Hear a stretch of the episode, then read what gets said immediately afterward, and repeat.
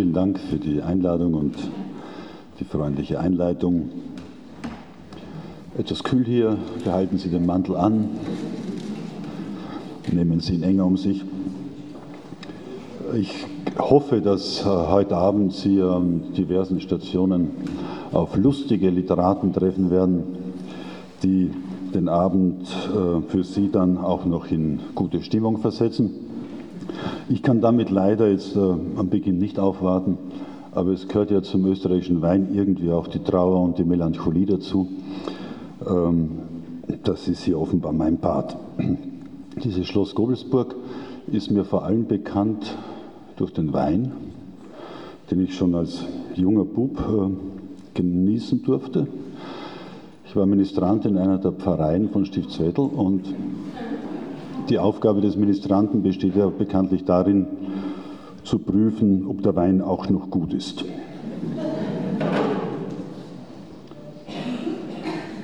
Ich lese äh, Ihnen ein paar Ausschnitte aus diesem Buch äh, PP Island vor, äh, von dem ja gerade gesprochen wurde.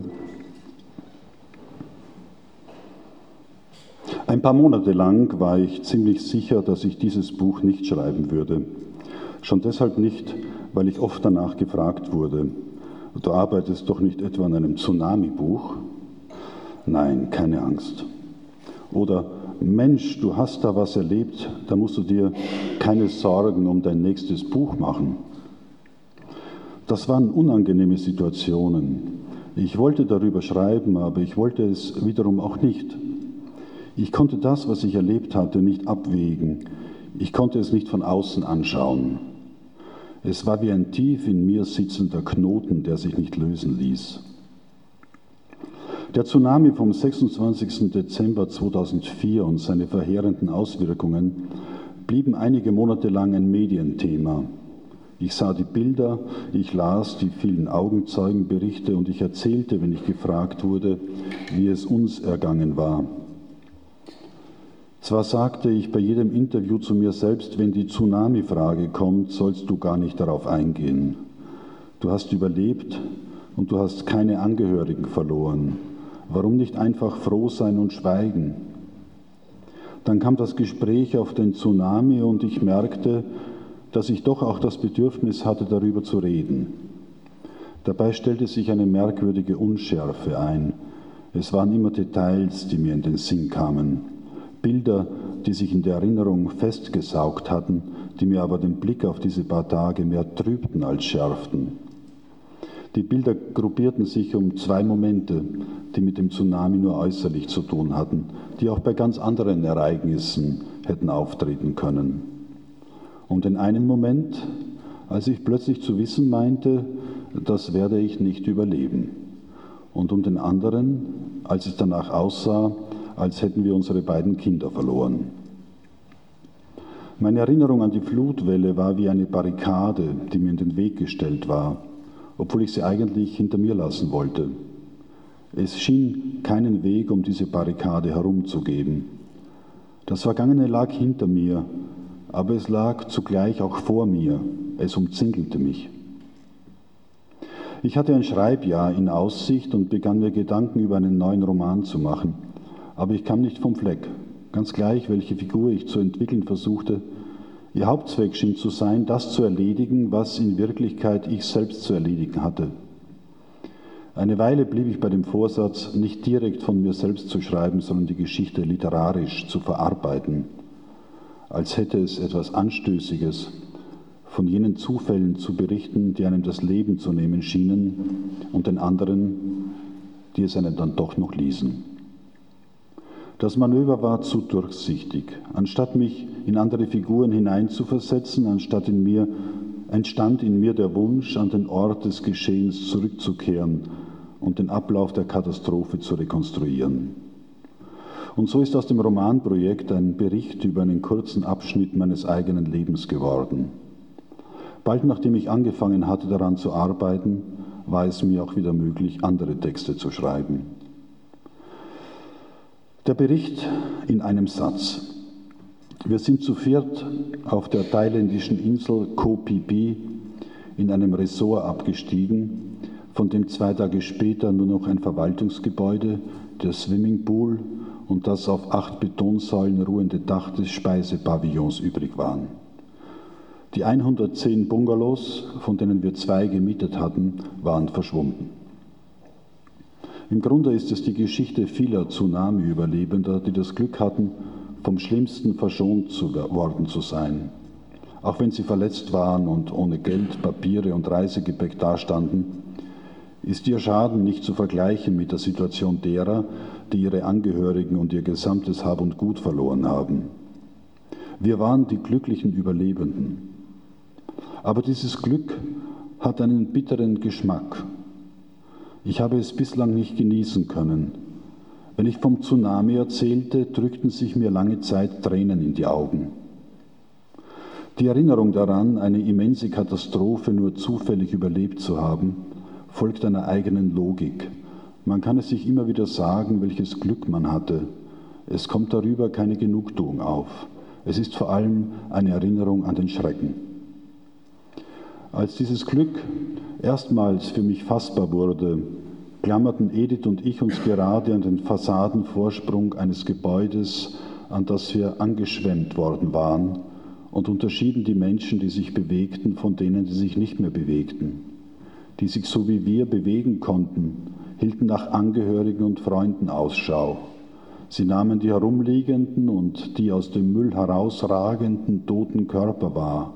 Sie begannen zu schreien oder zu weinen oder sie starrten regungslos vor sich hin. Ein Dreivierteljahr später bekam ich eine Nachricht von Magdalena, einer jungen Frau, die mit ihrem Freund am Tag des Tsunamis zufällig im selben Hotel wie wir, im Pipi Princess, gewohnt hatte. Sie schrieb, ihr Freund und sie hätten uns beim Frühstück gesehen. Ihr sei ein großer Stein vom Herzen gefallen, als sie aus den Medien erfahren habe, dass die Haslingers noch lebten. Sie habe das Bedürfnis, mit jenen Menschen Kontakt aufzunehmen, an die sie so viel gedacht habe, ohne sie eigentlich zu kennen. Wir trafen uns zum Weihnachtsmarkt in der Stadt Steyr.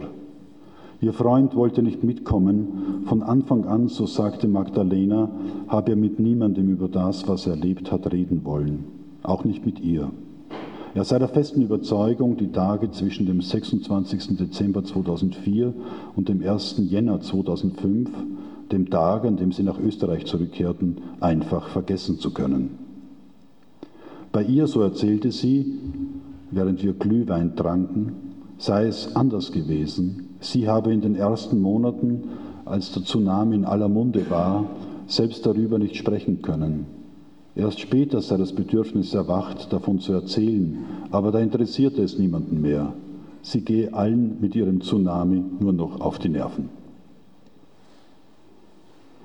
Ich sagte, wir werden einen Tsunami-Überlebendenverband gründen und einander alle Jahre bei der Hauptversammlung die rührendste, rührendsten Tsunami-Geschichten erzählen.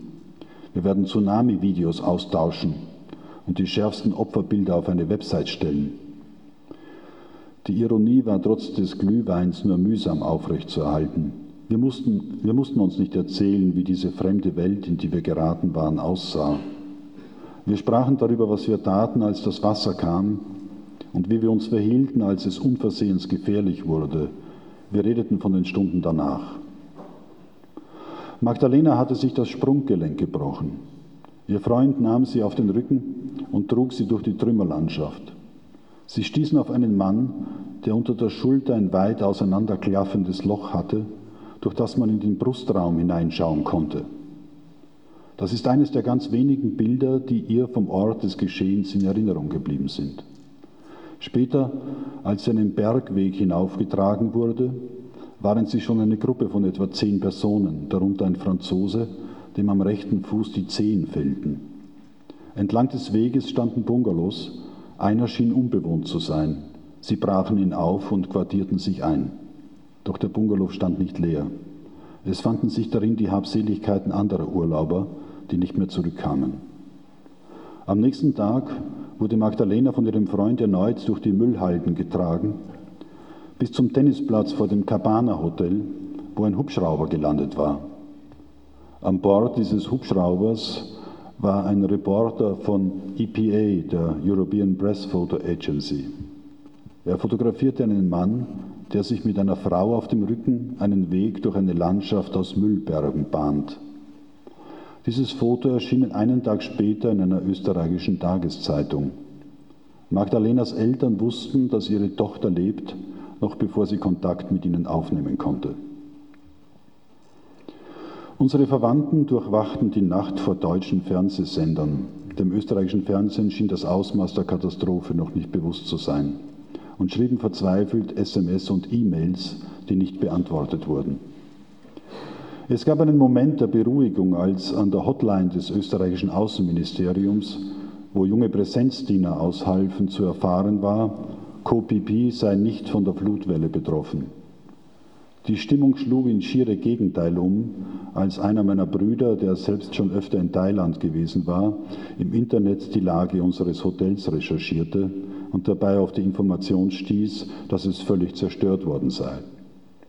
Bevor wir eine Möglichkeit fanden anzurufen, war das Ausmaß der Hoffnungslosigkeit unter unseren Verwandten so groß geworden, dass sie ernsthaft darüber redeten, wo unsere Leichen zu bestatten wären, sollten sie jemals überführt werden.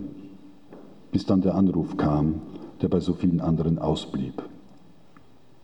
Wir konnten die Insel nicht verlassen, wir wollten aber auch nicht mit den Toten zusammenleben. Und so verbrachten viele, die sich bewegen konnten, ihre Zeit damit, Tote und Lebende zu trennen und getrennt zu halten. Als das große Gericht zu Ende war, fand sich die Hälfte der Gäste des Pipi Prinzess auf der Seite der Lebenden.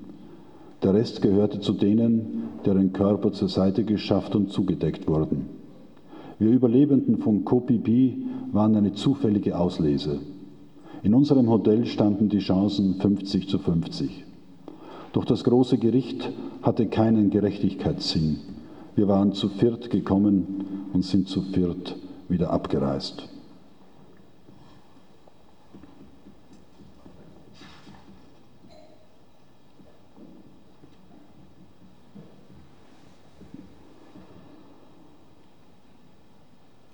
Am Morgen des 26. Dezember wachte Edith um etwa 8 Uhr auf, weil sie das Gefühl hatte, der Raum wackele. Bis sie wach genug war, um sich umzuschauen, war aber von einem Wackeln nichts mehr zu bemerken. Sie dachte, es könnte ein Erdbeben gewesen sein. Vor Jahren hatte sie das auch einmal in Wien erlebt. Sie war mitten in der Nacht aufgewacht. Am Vormittag wurde dann in den Nachrichten von einem schwachen Erdbeben berichtet das aber in unserem Bekanntenkreis sonst niemand wahrgenommen hatte.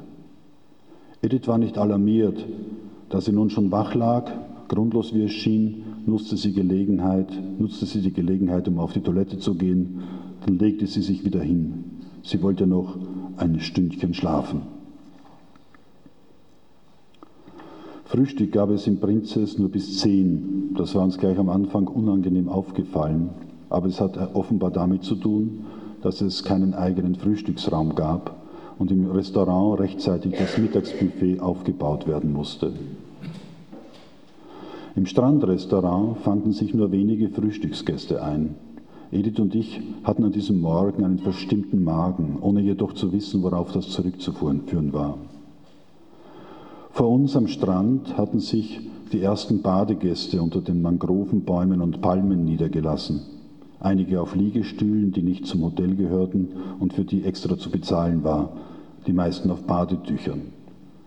Ein Mann setzte seine kleine Tochter auf eines dieser überdimensionalen schwimmenden Dreiräder und schob sie im Wasser hin und her. Es war Flut, das Wasser hatte einen leichten Wellenschlag. Es würde ein schöner Badetag werden. Knapp nach 10 Uhr kamen noch einige junge Leute ins Restaurant, die letzten Frühstücksgäste. Wir sprachen darüber, was sie an diesem Tag machen sollten, vielleicht einen Ausflug mit einem Longtailboot an der Küste entlang. Aber erst später. Vorher wollte ich noch abwarten, wie sich meine Magenverstimmung entwickeln würde. Die Kellner nahmen an den Nebentischen Platz und begannen nun selbst zu frühstücken. Wir verließen das Strandrestaurant und gingen zurück in unsere Bungalows. Wir merkten nicht, dass sich das Wasser zurückzog. Edith legte sich aufs Bett, sie hatte Bauchschmerzen. Ich nahm den Hotelprospekt zur Hand, setzte mich zu ihr und las ihr vor, welche Aktivitäten angeboten wurden. Schon in aller Früh Strandjogging und Yoga. Die Terrassentür stand einen Spalt offen. Da war von draußen plötzlich Lärm zu hören. Menschen liefen vorbei. Edith sagte, da kommen schon die Jogger. Ich schaute hinaus. Was ich sah, verwirrte mich. Es waren vor allem Einheimische, die hier liefen, darunter viele Hotelangestellte in ihren Uniformen. Ich ging auf die Terrasse hinaus. Die Vorbeilaufenden riefen einander etwas zu, das ich nicht verstehen konnte. Plötzlich war mir klar, dass die Menschen in Panik waren, dass sie um ihr Leben liefen. Edith war inzwischen auf die Terrasse nachgekommen. Wir standen einen Moment wie angewurzelt da und wussten nicht, was vorging. Heute bilde ich mir ein, dass uns jemand zuwinkte oder zurief, wir sollten mitlaufen. Da ist etwas passiert, sagte ich. Aber ich hatte keine Ahnung, was es sein könnte. Ich sah Sophie nebenan auf der Terrasse stehen. Ich rief ihr zu, kommt schnell, wir müssen rennen. Und dann sah ich hinter den Menschen, die an uns vorbeiliefen, Wasser fließen. Nicht einmal kniehoch, es wirkte nicht bedrohlich. Es rann den Weg entlang, aber die Menschen liefen so schnell, als gäbe es da noch eine ganz andere Bedrohung. Der Schrecken stand in ihren Gesichtern. Sie schrien durcheinander. Sophie holte Elias aus dem Bungalow. Schnell, rief ich, wir müssen rennen. Das Wasser floss nun nicht mehr nur den Weg entlang, sondern es kam auch über den Rasen und über die Blumenbeete. Wir liefen den anderen nach.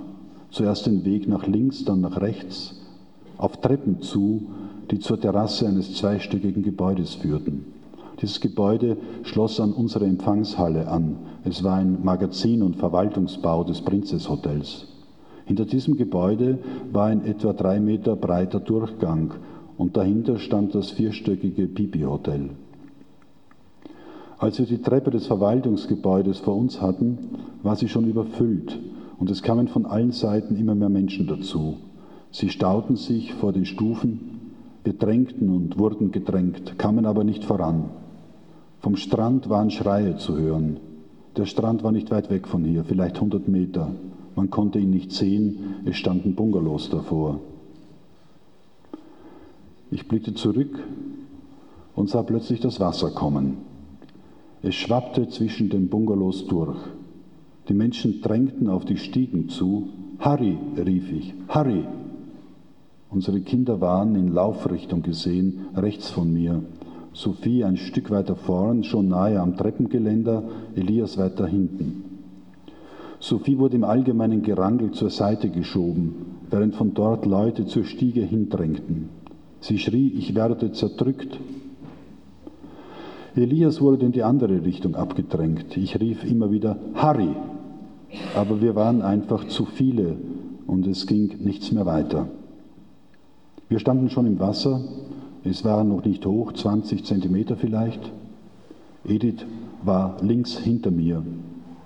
Jemand hatte sich zwischen uns geschoben. Das Wasser wurde laut. Ich drehte mich um. Ich erlebe es immer noch wie in Zeitlupe. Es ist keine mächtige, aufgetürmte Welle, sondern es ist ein schäumendes, steil ansteigendes Wasser, das unter den Gegenständen, die es erfasst, hindurchschlüpft und auf uns zukommt. Ich sage zu, sagte zu Edith, das wird ganz schlimm. Um uns herum die Schreie und das Gedränge. Jeder wollte so schnell wie möglich diese Treppen hinauf. Edith sagte, bitte bleib bei mir. Irgendjemand stand zwischen uns. Ich streckte den Arm hinüber, wir nahmen uns bei der Hand. In diesem Moment erreichte uns die Wasserwalze. Sie hatte einen starken Zug und war wie ein schnell ansteigender Fluss. Sie hob uns aus. Wir wurden die Stufen hinaufgespült.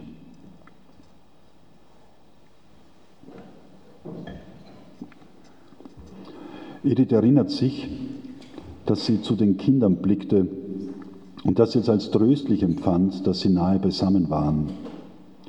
Die gerade noch mit Menschen verstopfte Treppe war plötzlich leer. Immer noch hielt ich Edith an der Hand. Mit der anderen Hand versuchte ich, mich am Geländer festzuhalten, wurde aber fortgerissen. Ich hatte, als es uns wegspülte, für einen Moment gedacht, ich könnte am Absatz, wo sich auf halber Höhe ein Betongeländer befand, einfach aus dem Wasser steigen und dann in die andere Richtung die Stufen weiter hinaufgehen. Aber nun stieg das Wasser so schnell an und war gleichzeitig so reißend geworden, dass ich keine Chance hatte, auf die Beine zu kommen. Ich versuchte mich wenigstens am Betongeländer festzuhalten. Es ragte noch aus dem Wasser, als wir darauf zutrieben. Ich griff danach, da verschwand es auch schon unter Wasser. Ich hakte mich mit der Kniebeuge an der Brüstung fest. Bis dahin hatte ich das Gefühl gehabt, etwas tun zu können, der Situation nicht ausgeliefert zu sein. Jetzt merkte ich, wie machtlos ich war. Ich verlor Edith von der Hand, das Wasser drückte mich nach hinten über die Betonbrüstung, schwappte über mich hinweg. Ich war plötzlich unter Wasser und spürte auch, dass das Wasser nicht einfach Wasser war, sondern dass es voll war mit Gegenständen, die auf mich einschlugen. Ich musste die Kniebeuge öffnen und die Betonbrüstung loslassen. Als ich hochkam, sah ich Edith nicht mehr, aber ich sah andere Menschen zwischen Holztrümmern und Wellblechen. Das Wasser staute sich an der Mauer des Bibi-Hotels. Die Trümmer kamen unaufhörlich auf uns zu und wurden in die Gasse zwischen Hotel und Verwaltungsgebäude hineingeschwemmt. Ich erinnere mich an ein halbes Bungalowdach, das auf mich zutrieb und auf das Menschen hinaufkletterten. Ich griff danach und versuchte ebenfalls hinaufzuklettern aber dann waren schon zu viele oben, das Dach kippte auf mich zu und drückte mich hinunter. Ich wurde von einem Strudel aus Schlamm und Müll fortgerissen. Ich war unter Wasser, es wirbelte mich herum, als wäre ich in einen Mixer geraten. Andauernd wurde ich von irgendwelchen Trümmern getroffen, dann kurz nach oben gespült und von einem Sog wieder nach unten gezogen. Ich konnte nicht sehen, bekam Wasser in den Mund und wusste plötzlich nicht mehr, wo oben und unten ist. In diesem Moment erfasste mich die Angst, dass es nicht zu schaffen war. Und dann der klare Gedanke, das ist jetzt das Ende. Diese Erkenntnis kam zwar schockartig, aber ihr folgte keine Verzweiflung. Es war eher eine Art Bedauern darüber, dass ich nicht anders sterben darf, sondern hier im Dreck verrecken muss. Es war das Gefühl eines absolut unwürdigen Endes. Mit Bedauern meine ich eine Art melancholischen Abschiedsblick, weil ich mir vom Leben ein falsches Bild gemacht hatte, weil ich gedacht hatte, dass es um irgendetwas gehe. Nun sah ich mich ein Teil des Dreckes werden, der mich umgab, und ich wusste, dass ich in Wirklichkeit nie mehr gewesen war. Und dann der Entschluss, bis zum Ende zu kämpfen. Solange du dich rühren kannst, sagte ich mir, musst du versuchen, hier rauszukommen. Dieser Kampf spielte sich etwa auf Höhe des, der Zimmerdecke ab, außen am Bibi-Hotel. Irgendwie erwischte ich ein Stromkabel, das dort an der Mauer entlang führte, und klammerte mich daran fest. Ich hatte plötzlich einen Halt, wusste wieder, wo oben und unten ist und konnte den Wasserwirbeln mit eigener Kraft widerstehen. Ich wollte auftauchen, aber ich kam nicht hoch. Da war etwas über mir. Ich versuchte es wegzuschieben, aber das ging nicht. Es war eine Platte, die sich irgendwie an der Mauer und in, und in dem anderen Müll verkeilt hatte. Mit der rechten Hand hielt ich mich am Stromkabel fest, mit der linken versuchte ich, das Hindernis zur Seite zu drücken. Immer wieder. Ich spürte keinen Schmerz, aber ich merkte, dass die Finger versagten. Ich durchschnitt mir am Wellblech mehrmals die Sehnen. Aber es gelang. Ich konnte das Dach wegschieben und auftauchen. Ich war inmitten eines Sperrmüllhaufens, eines Berges von Brettern, Stangen, Plastik- und Metallteilen, die sich an der Hotelmauer stauten und übereinander türmten. Wenigstens war mein Kopf über Wasser. Ich atmete durch. Da tauchte plötzlich auch Edith aus diesem Loch auf. Sie war, so wie ich, vom Strudel, der sich hinter der Treppe gebildet hatte, ins Wasser hinabgezogen und dann von der Strömung zur gleichen Stelle transportiert worden. Auch sie hatte geglaubt, nun komme das Ende. Auch sie hatte gedacht, in diesem dreckigen Wasser muss ich nun verrecken, weil ich es nicht geschafft habe, die Stufen hinaufzukommen. Sie dachte, dass die Kinder sie nun verlieren würden, und sie fand ein wenig Trost darin, dass die Kinder nicht mehr klein waren.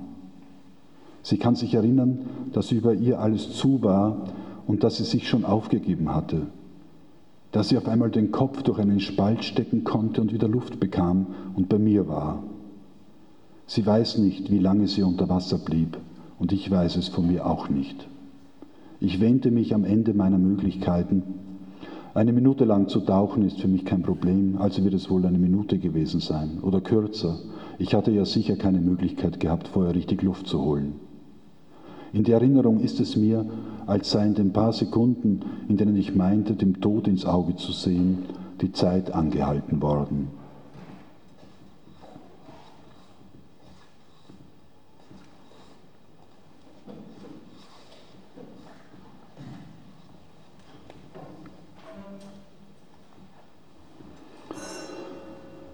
Platz zu finden, wo einst die Bungalows 240 und 242 standen, ist nicht ganz einfach, denn von den Bungalows ist nichts übrig geblieben.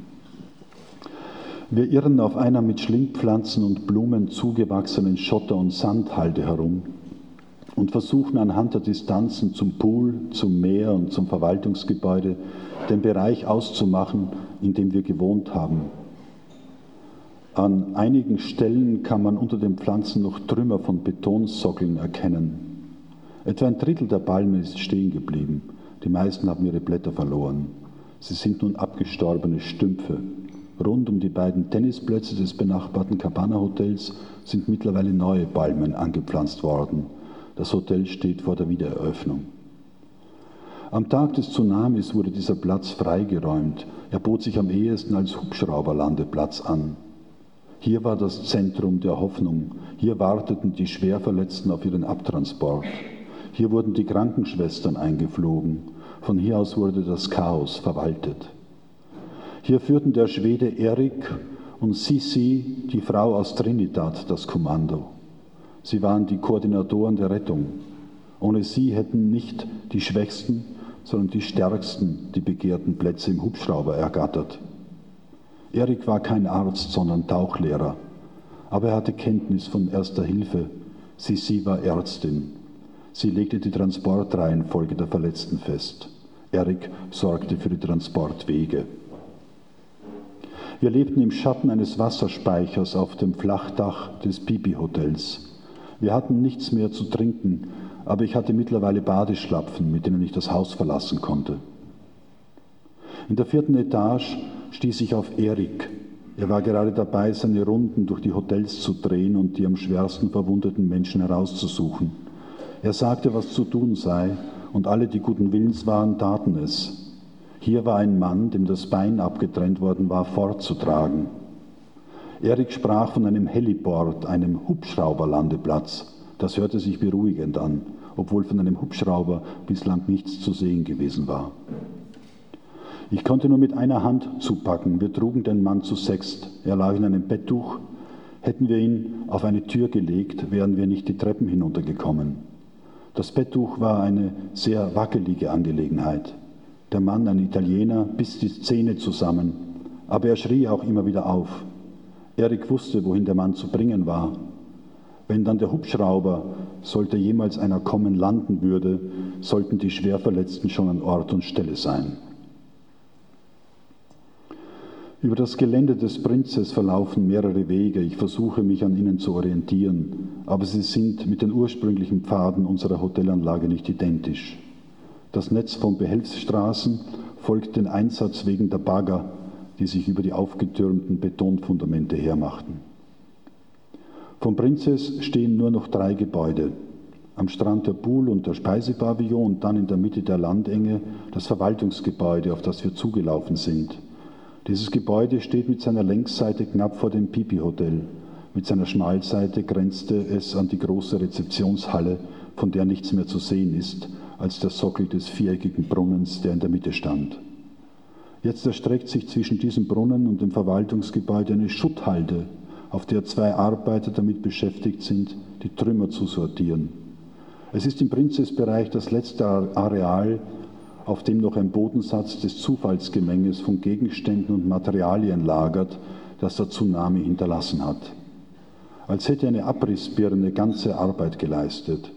noch bevor die Bewohner des Hauses ausgezogen sind. Die beiden Arbeiter, der eine trägt einen weißen Schlapphut, der andere hat sich ein Tuch um den Kopf gebunden, hocken in, dieser, in diesem Trümmerfeld aus Dachziegeln, Fliesen, Betonteilen, zerbrochenen Waschbecken, Eisenstangen, Steinen und dem, was an Gebrauchsgegenständen dazwischen gespült wurde. Sie schichten Haufen auf und legen Gegenstände frei. Eine Schwimmflosse, ein Kofferradio, eine Notebooktasche, eine Kreditkarte, einen Turnschuh, ein T-Shirt, einen Nietengürtel, einen Ausweis, eine Frauensandale, einen Lippenstift, eine Uhr. Sie arbeiten langsam und zeigen einander die Gegenstände, bevor sie sie zur Seite werfen. Dann lehnen sie sich an die Mauer des Verwaltungsgebäudes, um eine Zigarette zu rauchen. Hier haben sie Schatten, denn über ihnen ragt noch ein Rest des Daches der Empfangshalle aus der Wand. Ich spreche die beiden an, aber sie verstehen kaum Englisch. Ich mache eine Geste mit dem Fotoapparat. Sie haben nichts dagegen, dass ich sie fotografiere. Dann verabschiede ich mich. Kehre nach ein paar Schritten jedoch um, weil mir die Idee kommt, es sollte zumindest einer der in der Halde gefundenen Gegenstände mit auf dem Bild sein. Und so hocke ich mich nieder und mache ein zweites Bild. Im Vordergrund ein in sich verschlungener Gürtel, der mit vier Reihen mittlerweile verrosteter Nieten besetzt ist. Im Hintergrund der thailändische Arbeiter mit dem weißen Schlapphut.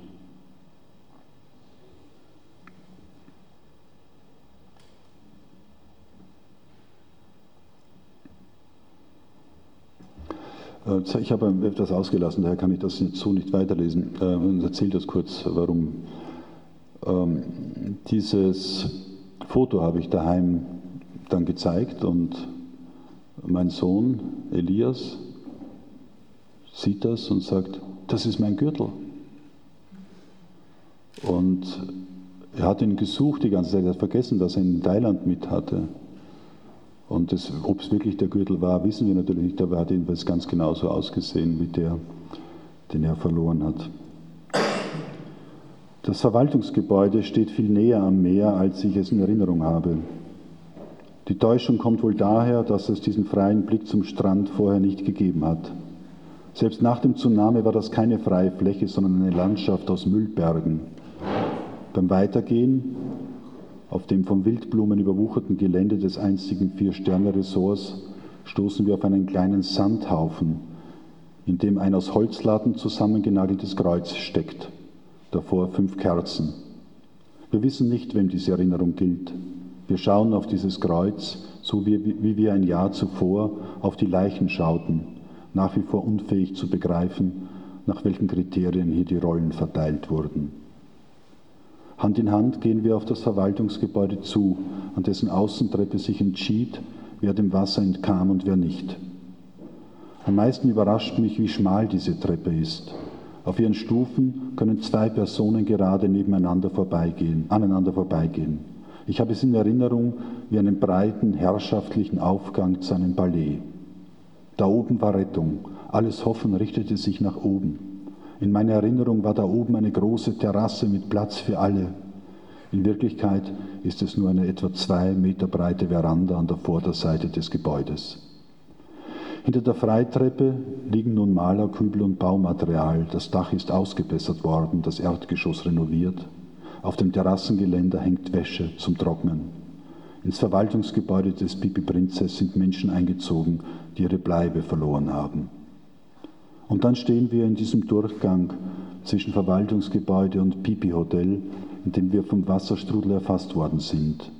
Ich sehe das Stromkabel, das mir zur Rettungsleine wurde. Es verläuft in etwa zweieinhalb Metern Höhe. Damals war es unter Wasser.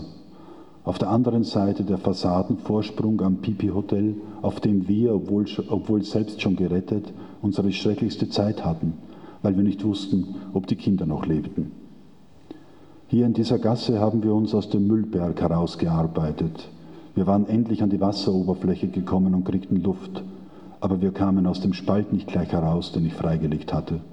Immer noch war das Wasser in Bewegung, es zog unsere Füße Richtung Rezeptionshalle aber die Balken, die an der Oberfläche schwammen, waren zwischen den beiden Mauern stecken geblieben.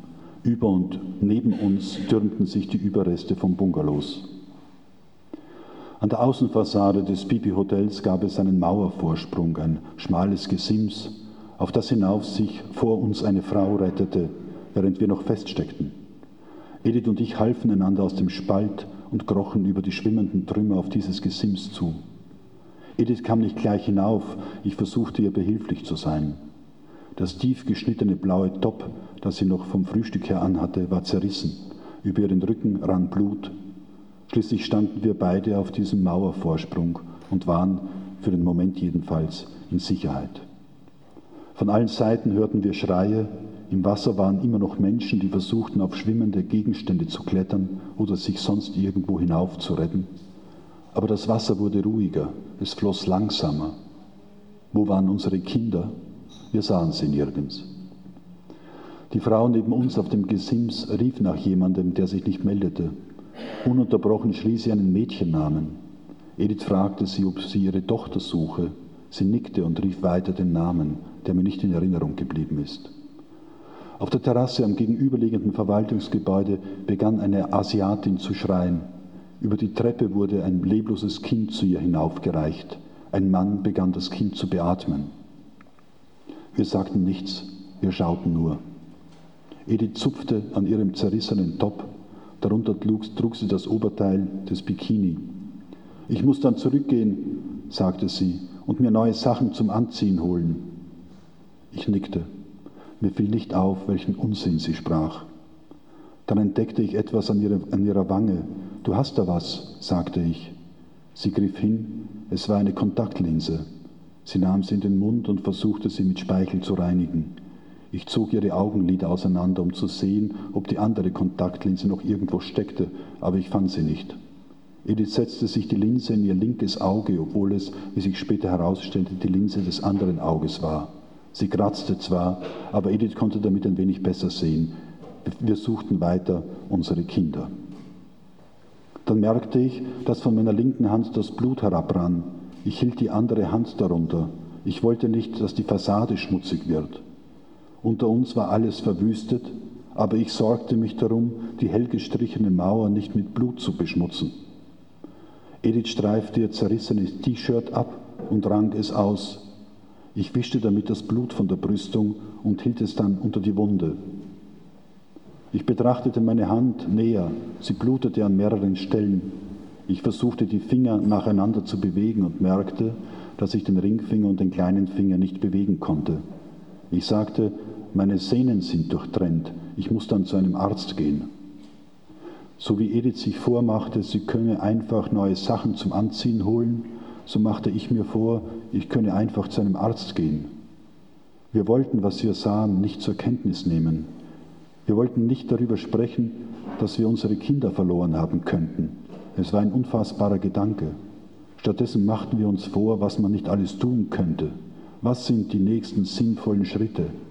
Einer davon wäre, zum Arzt zu gehen und sich die Sehnen nähen zu lassen. In Wirklichkeit waren wir völlig hilflos und nicht in der Lage, uns auch nur irgendwohin zu begeben. Aus Ediths, aus Ediths Shirt begann das Blut herabzutropfen. Ich hielt es über das Wasser. Die Frau, die nach ihrer Tochter gerufen hatte, war verschwunden. Sie war an dem Gesims entlang geklettert und dann mit einem Leintuch auf einen Balkon hochgezogen worden. Das Leintuch hing noch herab. Es war auch ein Angebot für uns. Das ist nichts für Edith, dachte ich. Sie hat zu wenig Kraft in den Armen, sie würde es nicht schaffen, sich nach oben zu ziehen. Das Wasser unter uns stand nun still. Es schaukelte eine Weile vor sich hin. Dann begann sich der Müllteppich in die andere Richtung zu bewegen. Zuerst langsam, dann schneller und schneller. Immer noch waren Menschen im Wasser. Sie wurden von den vielen dahintreibenden Gegenständen aufs Meer hinausgedrückt. Man konnte nun bis zum Strand sehen, wo sich zwischen Booten und Hausdächern Gestalten bewegten, die gegen das zurückströmende Wasser ankämpften. Wir standen auf dem Fassadenvorsprung des Bibi-Hotels, hörten das erneut anschwellende Geschrei, schauten auf die Menschen, die ins Meer hinausgezogen wurden und versuchten zu erkennen, ob unsere Kinder darunter sein könnten. Und dann kam der Moment, in dem Edith mich verzweifelt fragte, siehst du unsere Kinder? Ich mochte nicht, dass sie die Frage aussprach. Ich schüttelte den Kopf. Irgendwo werden sie sein, sagte ich.